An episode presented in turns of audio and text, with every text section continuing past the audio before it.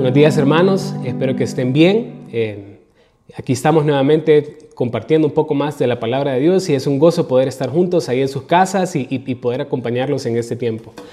Yo sé que no ha sido un tiempo fácil para todos nosotros, pero espero que siempre estén animados en el Señor y que juntos podamos gozarnos en Él en este tiempo. Eh, quiero que sepa que estamos orando por ustedes, estamos orando por cada una de sus familias, por cada una de sus casas. Eh, por protección, por salud en este tiempo. Y espero que siempre puedan seguir permaneciendo en el Señor, gozándose en Él y que juntos podamos gozarnos en lo que Dios nos tiene preparado para nosotros en esta mañana. Ah, les quiero confesar que Hechos capítulo 21, esta primera parte que vamos a ver hoy, fue un capítulo muy retador para mí y, y, espero que también lo sea para ustedes. Hay muchas cosas que podemos aprender de la vida de Pablo, de lo que él está haciendo, cómo Él está emprendiendo viajes a Jerusalén sin importar el costo a lo que Él se va a enfrentar. Entonces, eh, espero que juntos nos podamos gozar, abrir la palabra de Dios y que Él nos pueda enseñar qué es lo que tiene preparado para nosotros en esta mañana. Vamos a orar y vamos a dejarle este tiempo a Dios. Señor Dios y Padre Celestial, te alabamos y te damos gracias por esta mañana, por lo bueno que eres, Señor, aún nosotros sin merecerlo, Padre. Padre, gracias por el ejemplo de Pablo, como él decide dar todo por ti, Señor, y, sin ningún, sin, poner pero, Señor, al llamado que tú le has dado, a, la meta, el objetivo, a la misión que él tiene en esta tierra, Padre. Que nosotros también podamos tener ese mismo deseo de dar todo por ti, Señor, de, de poder sacrificarnos, Señor, así como tú te sacrificaste por nosotros, Padre. Que nosotros tengamos el deseo también, así como tú diste tu vida por nosotros, que nosotros podamos dar nuestra vida por ti, Señor. Padre, eh, yo sé que a veces es difícil enfrentar oposición, enfrentar pruebas, Señor, pero sabemos de que en ti todo lo podemos hacer, Padre. Gracias por tu amor, Señor, y gracias por tu cuidado. Oro por la iglesia, Señor, que la sigas protegiendo y que puedan seguir confiando y poniendo su mirada en ti, Padre. En el nombre de Cristo Jesús. Amén. Vamos a abrir nuestras Biblias en Hechos capítulo 21 entonces y vamos a comenzar a ver cómo es este viaje de Pablo hacia Jerusalén.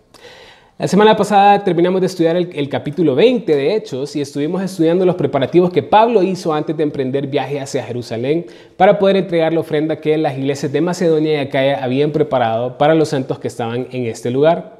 Ahora Pablo se dedica a animar a los hermanos sabiendo que el viaje que va a emprender requiere sacrificio de parte de él, al punto que él mismo sabe de que este sacrificio puede llevarlo a perder su propia vida en el camino.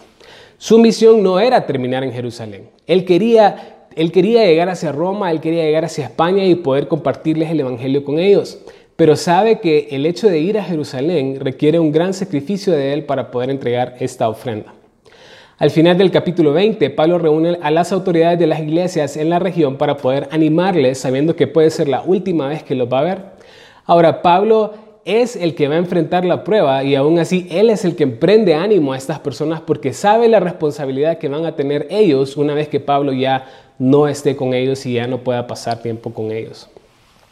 Todo lo que vamos a ver hoy creo que se desprende de Hechos capítulo 20, versículo 24.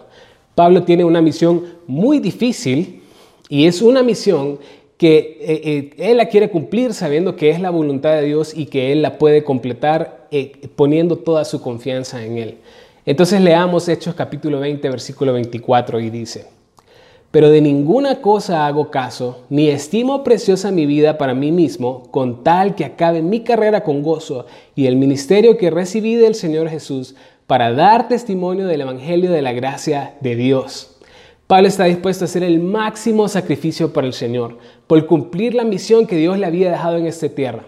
No importa nada más, no importa ni su propia vida con tal que él pueda el cumplir el propósito por el cual Dios lo dejó aquí. Él quiere cumplir y hacer la voluntad de Dios sin importar ningún tipo de costo. Ahora, a través de la Biblia hemos visto otras personas, no solo como Pablo, que también quieren dar todo por el Señor, que ellos quieren también sacrificarse por Dios, incluso dan hasta sus propias vidas. Hebreos capítulo 11 es un capítulo dedicado a estas personas que, que hicieron el máximo sacrificio para el Señor y lo hicieron con gozo. Ahora, ¿qué hace que personas en la Biblia hayan tomado la decisión de dar sus vidas a Dios sabiendo que podían perder sus vidas en esta tierra? Piensen un poco. ¿Qué hace que, que un soldado quiera dar su vida por su patria? ¿Qué hace que un atleta sacrifique su vida por una medalla? ¿Qué hace que una persona como Pablo esté dispuesto a sacrificar su vida por el Señor? Hoy vamos a ver tres cosas que nos dan la disposición para poder dar todo por Cristo y quiero comenzar dando un resumen de la enseñanza y esto engloba todo lo que vamos a ver el día de hoy. Dependiendo de nuestras convicciones, del conocimiento que nosotros tengamos de nuestro Señor Jesucristo y del compromiso que estemos dispuestos a dar a Dios, de eso va a depender qué tanto voy a dar yo por Cristo. Ahora, Cristo espera todo de mí. ¿Qué tanto estoy dispuesto a dar yo todo por Él? ¿Qué tipo de convicciones tenemos nosotros entonces? ¿Qué tanto conocemos el sacrificio de Cristo por nosotros en esta tierra para que nosotros podamos sacrificar todo por Él? qué tanto me he comprometido con el Señor para dar todo por Cristo. Hoy vamos a ver el ejemplo de Pablo entonces, eh, eh, y ese ejemplo es lo que nosotros debemos imitar para nuestras vidas y que nosotros también podamos dar todo por Cristo como lo hizo Pablo también. Entonces vamos a ir al versículo 1 y vamos a comenzar a ver eh, estos tres puntos que acabo de mencionar. Y lo primero es de que para que nosotros podamos dar todo por Cristo tenemos que ser movidos por convicción. Entonces vamos al versículo 1 y dice, Después de separarnos de ellos, zarpamos y fuimos con rumbo directo a Cos, y al día siguiente a Rodas y de ahí a Pátara. Y hallando un barco que pasaba a Fenicia, nos embarcamos y zarpamos. Al avistar Chipre, dejándola a mano izquierda, navegamos a Siria y arribamos a Tiro, porque el barco había, había de descargar ahí. Y hallados los discípulos nos quedamos ahí siete días, y ellos decían a Pablo por el Espíritu que no subiese a Jerusalén. Cumplidos aquellos días, salimos acompañándonos todos con sus mujeres e hijos hasta fuera de la ciudad y puesto de rodillas en la playa oramos. Y abrazándonos los unos a los otros, subimos al barco y ellos se volvieron a sus casas. Entonces, estos primeros seis versículos nos muestran la primera parte del viaje que Pablo toma para ir hacia Jerusalén. Pablo se despide de los ancianos de la iglesia con los cuales había pasado tiempo y les había dado sus últimas instrucciones en Mileto. Y lo último que les dice es, ya no voy a ver más su rostro, esta es como la última vez que lo voy a ver. Pablo sabe que el viaje que va a emprender puede terminar con su vida. Entonces vamos a ver un poco en cuanto al viaje que está tomando Pablo. El viaje eh, eh, comienza en Mileto, luego zarpan y salen rumbo directo a Cos. Luego llegan a Rodas, después van a Pátara, agarran un barco que se dirige a Fenicia y ven Chipre de lejos, o sea, pasan del lado de, él, y navegan hasta Tiro, que es parte de Fenicia, donde se encuentra un grupo de discípulos con los cuales decide quedarse siete días en ese lugar. Ahora, comencemos viendo qué es lo que ocurre entonces durante el viaje de, eh, que Pablo acaba de emprender. Y comienza diciendo el versículo 1 que se separa de ellos. Y en este momento él está en Mileto con los ancianos de la iglesia de, Éfeso y los ancianos de la iglesia de la región y ellos están llorando y se están despidiendo de, Pablo. Ahora, la, palabra separar no, tiene que ver como que Pablo solamente se, aparta de ellos y se va y se mete en el barco y, nos vemos, sino que la palabra en el original griego que quiere decir de que tiene la idea de que Pablo fue como arrancado de ellos, como, como que era difícil despedirse de la manera como lo estaba haciendo. Y qué bonito pensar en el amor y el cariño que tienen los discípulos hacia Pablo. Pablo dedicó su vida por estas personas, para compartirles el Evangelio y para prepararlos para que ellos puedan eh, llevar el Evangelio hacia otros. Por eso es lo difícil de la separación, por el amor que ellos le tenían, eh, por el mismo amor que Pablo había mostrado hacia ellos, por el sacrificio para que ellos pudieran conocer a Cristo. Entonces hacen el recorrido desde Mileto hasta el punto que llegan hacia Tiro. Y estoy seguro que Pablo tiene un plan para poder llegar a Jerusalén, como que tiene un, un, tiempo establecido para poder llegar hacia esa ciudad. Nada lo va a distraer de su camino, pero aún así, cuando llega a Tiro, decide quedarse siete días ahí. Pablo se había embarcado con Jerusalén y se cree que la meta era que él podía llegar para el tiempo de Pentecostés. Posiblemente el hecho de que haya encontrado un barco más grande que lo llevara rápido, que incluso no paró ni en Chipre, eso también, eso posiblemente le dio tiempo para poder llegar eh, con una semana de anticipación hacia Tiro para poder llegar a Jerusalén con mayor prontitud. Por eso él decide quedarse ahí una semana más. Pablo no había compartido el Evangelio con esta gente de Tiro. O sea, nunca se, ha visto antes en Hechos o, en alguna otra parte de la Biblia que, que Pablo invierte tiempo en este lugar para compartir el Evangelio. Pero aún así es bonito como Pablo encuentra discípulos en este lugar para poder pasar tiempo con ellos. Yo recuerdo, por ejemplo, en mi tiempo de estudiante en la universidad, qué bonito era poder encontrar a otro cristiano y poder convivir juntos, compartir un poco acerca de nuestra fe y lo que Dios estaba haciendo en nuestras vidas. Yo quería pasar todo el tiempo posible con ellos, incluso estudiar para poder eh, eh, conocer más cómo ellos estaban viviendo la vida cristiana también en el ambiente en el cual nosotros estábamos. Ahora, algunos creen que esos discípulos aparecen desde el tiempo de Jesús, porque Jesús fue a compartir eh, de, su palabra en esta región. Si ustedes se acuerdan, había una mujer sirofenicia que tenía una, hija con un espíritu inmundo y Jesús la sanó. Y también Jesús sanó a un sordomudo en este lugar. Alguna gente cree que desde ese tiempo estos discípulos aparecen y, crece la fe en, en la región de Tiro. Ahora, otras personas creen que para el tiempo de Esteban, del esparcimiento de la iglesia, cuando, cuando, cuando se muere, cuando matan a Esteban, se cree que algunas personas fueron hacia esta región, hacia la región de Fenicia, hacia la región de Tiro, y entonces eh, los discípulos aparecen en ese lugar y, los discípulos comienzan a crecer compartiendo la palabra de Dios aquí. Ahora, eso, eso no es lo importante, pero lo importante es de, eh, lo, que está, lo que va a ocurrir aquí. Miren el versículo 4, que es lo que dice ahí. Y hallados los discípulos, nos quedamos ahí siete días y ellos decían a Pablo por el Espíritu que no subiese a Jerusalén. Entonces, Pablo se queda ahí siete días con ellos y en esos siete días los discípulos se levantan por el Espíritu diciendo a Pablo que no subiese a Jerusalén. Ahora, estos versículos se vuelven un poco controversial porque nos podemos comenzar a preguntar, ¿será que Pablo está haciendo algo en contra del Espíritu? ¿Será que no es la voluntad de Dios que Pablo llegue a Jerusalén? ¿Será que el propósito de Pablo de impartir la ofrenda es de su propia voluntad y no la de Dios?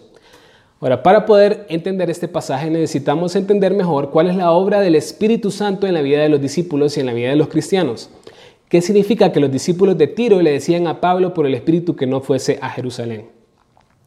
Una vez que el Espíritu Santo entra en la vida de las personas, alguien que ha entregado su vida al Señor, el Espíritu Santo da don, un don o dones a una persona cristiana.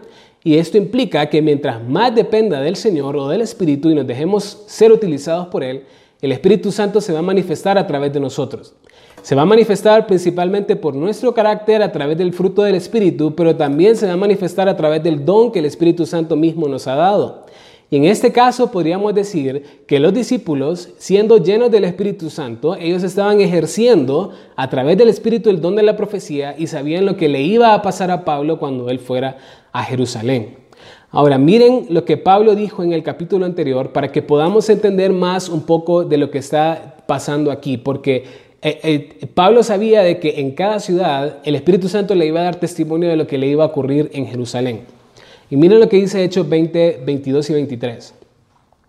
Ahora he aquí ligado yo en espíritu, voy a Jerusalén sin saber lo que allá me ha de acontecer, salvo que el Espíritu Santo por todas las ciudades me da testimonio diciendo que me esperan prisiones y tribulaciones.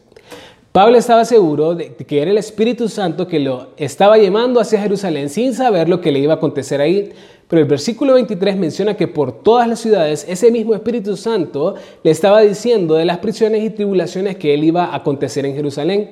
Lo que significa que en todo lugar donde Pablo iba, de cierta manera, el Espíritu Santo le recordaba eh, que iba a encontrar una prueba o la dificultad que iba a enfrentar en ese, en ese lugar. Regresando a lo que estábamos hablando en cuanto a los hermanos de Tiro. Entonces, ellos a través del Espíritu Santo se dan cuenta de las tribulaciones que le van a pasar a Pablo en Jerusalén y por eso ellos tratan de disuadir de que Pablo pueda llegar ahí para que no le acontezca lo que ellos saben que le va a ocurrir. Y aquí es donde comenzamos a evaluar nuestras convicciones delante de Dios para poder entender hasta qué punto estamos dispuestos a sacrificarnos por el objetivo y por la misión que Dios nos ha dado en esta tierra. Si nosotros entendemos el llamado de Dios hacia nosotros y sabemos que Dios nos está llevando hasta el final para cumplir la meta, entonces no vamos a tomar en cuenta el precio que tenemos que pagar para alcanzarlo. Piensen un poco. No solo estoy hablando de nuestras convicciones en el Señor, que nos llevan a niveles de sacrificio en nuestra vida, sino que toda meta y todo objetivo que nosotros querramos hacer requiere cierto nivel de sacrificio. Por ejemplo, si, la meta en mi vida es obtener dinero, ¿qué estoy dispuesto a sacrificar por eso? ¿Mi tiempo? ¿El tiempo con mi familia? ¿Mi salud física y mental? Tal vez quiero obtener reconocimiento, o sea, fama a nivel mundial o, o poder. ¿Qué estoy dispuesto a sacrificar por eso también? ¿Mi dignidad? la manera como me ven otras personas, mis valores. Entonces, si nos ponemos a pensar, todo objetivo que nosotros tengamos en nuestra vida requiere cierto nivel de sacrificio, pero con el Señor, con Cristo Jesús, en nuestra, en nuestra caminar con, con Él, desde el momento que nosotros queremos tener una relación con Cristo, la palabra de Dios nos recuerda el nivel de sacrificio que vamos a tener que tener para seguirle. Lucas capítulo 9, versículo 23 y 24 dice, y decía a todos, si alguno quiere venir en pos de mí, niéguese a sí mismo, tome su cruz cada día y sígame. Porque todo el que quiera salvar su vida la perderá, y todo el que pierda su vida por causa de mí, éste la salvará. Ahora, yo sé que este es un versículo que lo leemos constantemente, pero es un buen versículo que nosotros podemos utilizar para recordar. Lo que Cristo nos pide a nosotros es negarnos a nosotros mismos, tomar la cruz y seguirle. Esto es algo que Pablo sabía. Él sabía que desde el, momento que él tuvo un encuentro personal con Jesús, el costo de seguirle iba a requerir que él mismo estuviera dispuesto incluso hasta perder su propia vida. ¿Qué tanto estoy convencido del llamado que Dios tiene hacia mí? ¿Qué tanto estoy convencido del costo que requiere seguir a Cristo? ¿Qué tanto estoy dispuesto a sacrificar mi vida, de mi tiempo, de mis recursos para lograr la voluntad de Dios en mi vida? El objetivo de Pablo siempre fue dar todo por Cristo y aunque el Espíritu Santo le recordara en cada ciudad que iba a pasar tribulación, él estaba convencido de que estaba cumpliendo la voluntad de Dios de ir hacia Jerusalén. Pablo no fue a Jerusalén en contra de la voluntad del Espíritu. Para que Pablo estuviera dispuesto a pagar incluso con su vida al ir a Jerusalén, él tenía que tener claras sus convicciones para poder enfrentar lo que le iba a pasar ahí.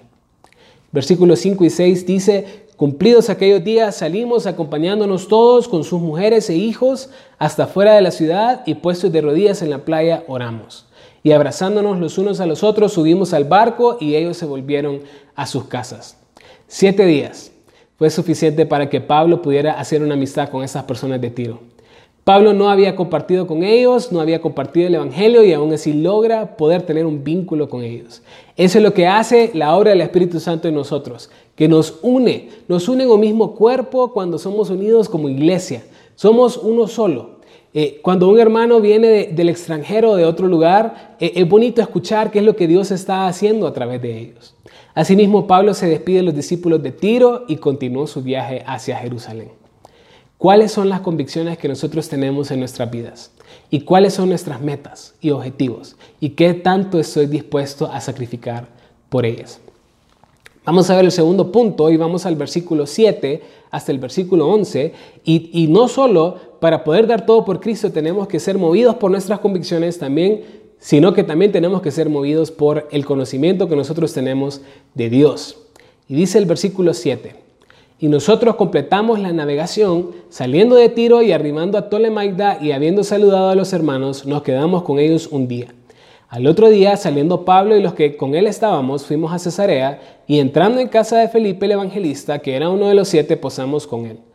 Este tenía cuatro hijas doncellas que profetizaban.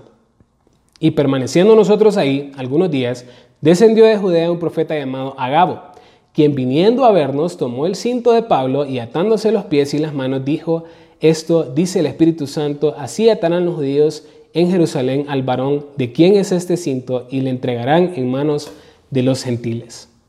Entonces vamos a continuar el, viaje que estaba haciendo Pablo entonces. Entonces nos habíamos quedado en Tiro, ¿verdad? Entonces, luego de haber pasado siete días ahí, llega, llega hacia un lugar que se llama Tolemaida. Y en Tolemaida se encuentra con unos hermanos nuevamente y se queda con ellos un día. Ahora, Tolemaida era un puerto importante para Galilea y Damasco y es la única vez en la Biblia que se le conoce por Tolemaida porque cuando Palestina fue conquistado por los Ptolomeos, ese fue el nombre que le dieron. Un poquito de historia para los que le gustan esta parte. Pablo decide detenerse ahí un día, igualmente como Tiro, no es una ciudad conocida como que Pablo había ido a compartir el Evangelio aquí, como que él ya tenía discípulos o una iglesia establecida por, por, eh, eh, por parte de él.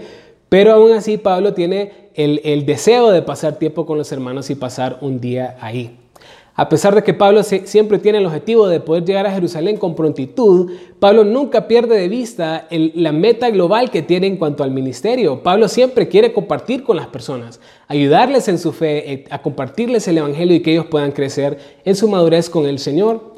Ahora, a pesar de que no se menciona que Pablo haga algún tipo de predicación en este lugar, así como él aprovecha su tiempo en Tiro, nosotros también creemos de que él aprovecha su tiempo en este lugar para compartir con ellos.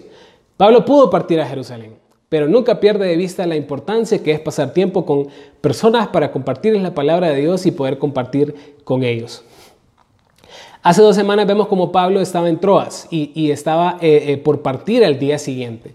Entonces Pablo comienza a compartir eh, de la palabra de Dios y, se queda hasta la noche hasta eh, eh, y después hasta la madrugada. Hasta el punto de que Eutico se cae desde el aposento alto por una ventana donde estaban reunidos y cayó muerto. Espero que ahorita no, no estén dormidos todavía, que todavía estén conmigo. Asimismo, creemos que Pablo aprovecha su tiempo en Tolemaida también para compartir la palabra de Dios con ellos y poder ayudarles en su caminar con el Señor. A pesar de que tengamos objetivos en nuestra vida y tengamos nuestras metas establecidas, siempre tenemos que entender de que tenemos que tener el amor por las personas para poder compartir con ellas, para poder compartirles el Evangelio. No podemos desaprovechar momentos cuando Dios nos da la oportunidad de, compartir la palabra de Dios y guiar a una persona a Cristo. Y a veces estamos tan metidos a rollo con nuestros objetivos de que a veces se nos olvida también de que hay algo más grande que es compartir el Evangelio con las personas. A veces estamos tan afanados que se nos olvida lo, importante de lo que tenemos que hacer, de, ver esas oportunidades que Dios nos da para compartir el Evangelio de Cristo. En la vida de Pablo podemos ver cómo pareciera como que cada momento él lo aprovecha para poder compartir con las personas el Evangelio o animarles a poder seguir en él. El, Pablo nunca aparta la mirada de ese objetivo. A pesar de que ahorita tiene un objetivo de ir hacia Jerusalén, él siempre también tiene el objetivo de compartir el Evangelio y la palabra de Dios con las personas. Pablo no solo eh, eh, aprovecha las oportunidades, sino que las buscaba también, o sea, buscaba ir y compartir con las personas. Luego de pasar un día en Tolemaida, Pablo eh, sale hacia la ciudad de Cesarea, donde se encuentra con Felipe el evangelista y decide quedarse en casa de él. Ahora, esta escena es muy interesante y creo que nunca la había visto de esta manera hasta que, hasta que me detuve a, poder estudiar el pasaje en esta, en esta manera. Y vamos a ver la imagen que nos da Dios en, este, en esta parte. Y dice, eh, eh, ya eh, dice el, el versículo 8. Em, al otro día saliendo Pablo y los que con él estábamos fuimos a Cesarea y entrando en casa de Felipe el evangelista que era uno de los siete posamos en él. Entonces eh, ya habíamos hablado de Felipe anteriormente, pero vamos a refrescar un poco la memoria. Felipe era uno de los diáconos de la iglesia primitiva de Hechos y cuando los doce apóstoles no podían utilizar el, el, tiempo en atender las mesas, principalmente a las viudas, porque se estaban quejando de esto, entonces los apóstoles le piden a la iglesia que entre ellos mismos puedan escoger siete personas que están llenas del Espíritu Santo, que tengan buen testimonio delante de los demás para que puedan ser los diáconos que atiendan las mesas y mientras los apóstoles se dedican a la predicación de la palabra de Dios. Y entre ellos estaba Felipe y también entre ellos estaba Esteban. A Esteban lo arrestan por predicar el Evangelio de Cristo y lo condenan porque unas personas comienzan a decir de que, de que este hombre había blasfemado contra Moisés y contra Dios. Y aquí viene la parte interesante. Cuando hablamos acerca de la muerte de Esteban en Hechos capítulos 6, 7 y 8, eh, vemos a un Saulo, que era Pablo, que consentía con la muerte de Esteban, al punto que algunos creen de que eh, Pablo era como el artífice de lo que estaba ocurriendo aquí, porque las personas que, tiraron piedras hacia Esteban ponían sus mantos delante de Pablo como que él era el, el, jefe, el que, el que estaba encima de todo eso. Eh, esto lleva al esparcimiento de la iglesia y vemos cómo Felipe fue a compartir luego el Evangelio hasta Samaria y después comparte el Evangelio en el desierto con, el eunuco el que venía de Etiopía. La última vez que vemos en la historia a Felipe y a Pablo en cierta manera juntos, Pablo estaba era, o era parte de la muerte de un compañero y posible amigo de Felipe. Ahora, este mismo hombre está quedándose en casa de Felipe. Qué imagen de transformación, de perdón, de, ser alguien hospedador, de amor, la que podemos ver aquí en cuanto a Felipe. Cómo Dios ha llevado a un hombre que respiraba muerte y ahora, y, que al punto que estuvo involucrado en la muerte de, otro diácono, y, y, ahora 20 años después está en la casa de uno de los diáconos también que recibió persecución por parte de Pablo. Felipe había sufrido persecución de Pablo y ahora está viendo cómo Pablo está a punto de sufrir persecución cuando él vaya a Jerusalén. Ahora voy a abrir un poco el paréntesis porque es bien bonito ver cómo Dios menciona a Felipe en esta ocasión. Es la primera vez de, que a Felipe se le llama el evangelista, como el título que Dios mismo le da a este hombre. Y, no hay otra persona en la Biblia a la cual se le da este título de evangelista por, por la manera como él compartía el Evangelio. No hay otra persona en la Biblia que se menciona de esta manera y qué bonito ver cómo Dios habla en cuanto a Felipe aquí en este lugar. Pablo se queda en la casa de este hombre y él tenía cuatro doncellas que profetizaban. Y el término utilizado aquí en cuanto a doncellas se refiere a mujeres vírgenes, como que se dedicaban únicamente al ministerio del Señor y a la profecía. No sabemos si Felipe tenía otros hijos e hijas, pero sí sabemos de la existencia de ellas. ¿Y por qué Lucas decide utilizar este versículo para hablar en cuanto a, compartir esta información con nosotros en cuanto a las, las doncellas o en cuanto a las hijas de Felipe? No se sabe más de ellas, solo sabemos de que eran doncellas y, que estaban dedicadas al, ministerio, no, sabemos si, dijeron algo o, qué es la importancia por la cual ellas salen aquí, pero si Dios lo puso en este lugar, tiene cierta relevancia. Algunas personas creen que estas doncellas le ayudaron a Lucas a escribir el Evangelio. Eh, y otras personas creen de que, se menciona en esta ocasión porque ellas, como Pablo estaba recibiendo una profecía en cada ciudad, como que ellas fueron parte de eso también y le, dijeron a Pablo lo que le iba a ocurrir en Jerusalén. Yo me inclino más por esta segunda, ¿verdad? Porque, porque así como Pablo, le, eh, el Espíritu Santo le está dando testimonio en, cada lugar, posiblemente cuando posa en la, vida de, en la casa de Felipe, entonces podemos ver de que ellas pudieron haber dado alguna profecía de lo que le iba a ocurrir en Jerusalén. Pero miren lo que ocurre a, continuación. Luego de esto vemos de que viene de Judea un profeta llamado Agabo que le trae una profecía a Pablo y el versículo 11 dice, quien viniendo a vernos tomó el cinto de Pablo y atándose los pies y las manos dijo, esto dice el Espíritu Santo, así atarán los judíos en Jerusalén al varón de quien es este cinto y le entregarán en manos de los gentiles. Agabo se ata los pies y las manos como para ilustrar que los judíos iban a hacer esto con Pablo y lo entregarán en manos de los gentiles, o sea, judíos y gentiles se iban a unir para poder dar oposición hacia Pablo cuando él llegara a Jerusalén.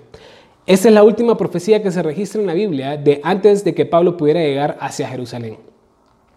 Esta no es la primera vez que aparece Agabo en la Biblia, porque Agabo aparece cuando Bernabé llevó a Pablo hacia, hacia Antioquía a, compartir el Evangelio. Se levanta un grupo de profetas de Jerusalén que llegan a Antioquía y entre ellos estaba Gabo y ellos profetizan de que iba a haber hambre que se cumple en el tiempo de Claudio. O sea que Pablo ya había tenido un encuentro personal con este profeta y él sabía de que este profeta no le estaba mintiendo o era un charlatán, sino que verdaderamente esta profecía venía de parte de Dios. A lo largo de la Biblia vemos a muchos profetas utilizar este tipo de ilustraciones al momento de, decir lo, que le iba a ocurrir a las personas o al pueblo de Israel. Y Dios muestra la realidad de lo que le iba a ocurrir a Pablo en Jerusalén. El hecho de que Pablo se le presente esta profecía, esta va a ser la última prueba si verdaderamente Pablo está dispuesto a cumplir el propósito de Dios al ir a este lugar. A, este punto Pablo ya sabía el tipo de oposición que se iba a enfrentar, pero no la había visto de esta manera tan ilustrativa. Y saben, si alguien sabía qué era oposición, era Pablo al punto de que incluso cuando él estaba en lista fue apedreado al punto de que la gente lo notaba como muerto. Si algo conocía a Pablo o entendía en su vida ministerial era oposición. Aún así Pablo no desvía su mirada del objetivo. Pablo siempre está dispuesto a ir hacia la meta, a cumplir la voluntad de Dios sea el precio que fuera. Pablo no solo sabía quién es Dios, sino que sabía a quién sirve. Sabe su meta, sabe su propósito, su objetivo y sabe que Dios mismo lo va a cuidar. Sabe, sabe cuál es el fin también, que si Él cumple esa meta, que Dios lo va a poner ahí en el cielo y ya no va a sufrir más. Ya no va a tener que luchar con el pecado. Sea la profecía que estuviera delante de él, el precio que tiene que pagar o cualquier cosa que se le presentara, Pablo estaba dispuesto a enfrentarlo. Miren cómo lo, menciona el Pablo mismo en Filipenses 3, 14. Dice, prosigo a la meta, al premio del supremo llamamiento de Dios en Cristo Jesús. O sea, Pablo está diciendo, yo corro hacia la meta, nada me va a detener. No, yo voy sin importar lo que me espera adelante. Pero miren unos versículos atrás, ¿cuál es la razón por la cual Pablo quiere correr y, llegar hasta esa meta donde está Cristo Jesús? Y dice el versículo 10, a fin de conocerle y el poder de su resurrección y la participación de sus padecimientos, llegando a ser semejante a él en su muerte, a fin de conocerle, a fin de participar en sus padecimientos al punto de la muerte, hasta el punto de la muerte. Pablo corre hacia la meta del conocimiento del supremo llamamiento de Cristo, llegando, queriendo llegar a ser semejante a Él en todo. Entre más Pablo conocía a Cristo, más quiere dar todo por Él. La motivación de dar mi vida por Cristo no solo está en saber mi llamamiento delante de Él, en, en, mantener mis convicciones hasta el final, sino que también está en el conocimiento de la persona a quien sirvo. En que Cristo va a estar conmigo en todo mi caminar sobre esta tierra con Él y que Cristo me está esperando en los cielos con una gran recompensa a su lado. Entre más conozco la obra de Cristo y el sacrificio de Él por mí, más tengo el deseo de cumplir su voluntad sin importar las consecuencias ni el precio que tengo que pagar para hacerlo. ¿Qué tanto conozco a Cristo entonces? ¿Y qué tanto entiendo su sacrificio por mí en esta tierra? ¿Qué tanto estoy dispuesto a dar todo por mí, por quién es Él y por lo que Él ha hecho por mí en cuanto a la salvación? Entonces vamos a ver el último punto. Y hemos visto de que la, razón por la cual vamos a dar todo por Cristo es por nuestras convicciones, porque somos movidos por convicciones, porque somos movidos por el conocimiento de quién es Dios y por último, porque somos movidos por el compromiso que nosotros tenemos con Él. Versículo 12 dice, al oír esto, le rogamos nosotros y los de aquel lugar que no subiese a Jerusalén. Entonces Pablo respondió, ¿qué hacéis llorando y quebrantándome el corazón? Porque yo estoy dispuesto no solo a ser atado, más aún a morir en Jerusalén por el nombre del Señor Jesús. Y como no le pudimos persuadir, desistimos diciendo, hágase la voluntad del Señor. Después de esos días, hechos ya los preparativos, subimos a Jerusalén y vinieron también con nosotros de Cesarea algunos de los discípulos, trayendo consigo a uno llamado Nazón de Chipre, discípulo antiguo con quien nos hospedaríamos. Versículo 21 ocurre justo después de la profecía de Agabo. Al oír la profecía los discípulos que acompañaban a Pablo, los que estaban en Cesarea en casa de Felipe, le ruegan que no subiese a Jerusalén. Esta es la primera vez que Lucas como que se mete en la narración porque él también es parte de que él no quiere que Pablo suba hacia Jerusalén porque dice, le rogamos nosotros y los de aquel lugar. Versículo 22 no solo nos muestra los ruegos que utilizan para detener a Pablo, sino que se lo dicen con lágrimas en su rostro. La respuesta de Pablo muestra la humanidad de este hombre y la parte sensible de él. Porque hasta ahorita hemos visto que, Pablo como que a todo dice, yo lo voy a hacer, yo lo voy a cumplir y, muestra que no hay profecía, no hay prueba, no hay tribulación, no ha habido nada que lo ha podido detener a Pablo. No solamente eso, sino que parece que siempre lo hace con, ánimo y decir, yo lo voy a hacer, yo voy a llegar hacia Jerusalén sin importar el costo. Pero en esta ocasión Pablo dice, ¿qué hacéis llorando y quebrantándome el corazón? ¿Qué hacéis llorando y quebrantándome el corazón? Pablo muestra un corazón quebrantado ante la reacción de las personas ante la profecía de Agabo. Y saben, a veces cuando nosotros vamos a cumplir la voluntad de Dios, esto nos lleva a situaciones en las que vamos a sufrir, al punto que podamos perder nuestra propia vida. Pero cada misión, cada llamado que el Señor nos ha dado, Él nos capacita para poder enfrentarlo. Él dice que la prueba produce paciencia y entre más es probada nuestra fe, más vamos a soportar todo tipo de situación en la que nos vamos a enfrentar. La convicción me lleva a cumplir y terminar la misión. El conocimiento de Dios me lleva a confiar en Dios en la situación en la que voy a enfrentar y lo que estamos viendo ahorita, el compromiso me lleva a dar todo por Él porque yo reconozco que soy un siervo de Cristo al cual he entregado mi vida. Desde el momento que yo recibo a Cristo en mi corazón es porque yo he entregado completamente mi vida a Él, lo que implica que Dios puede hacer con mi vida lo que Él quiere. ¿Hasta qué punto? Hasta el nivel de compromiso que yo tenga con el Señor. Él quiere todo, pero ¿hasta dónde estoy dejando yo que Él tome el todo de mi vida? ¿Qué tiene que ver todo esto con lo que estamos viendo en la historia de Pablo? En nuestro ministerio vamos a encontrar personas que nos van a causar dolor y oposición y, puede llegar al punto de desanimarnos. Pero también vamos a encontrar personas bien intencionadas que van a tratar de detener la voluntad de Dios en nosotros. Ahora, ¿qué quiero decir con esto? Los discípulos que estaban con Pablo en Cesarea no querían que le sucediera nada malo a Pablo, pero se olvidan que esa era la voluntad de Dios.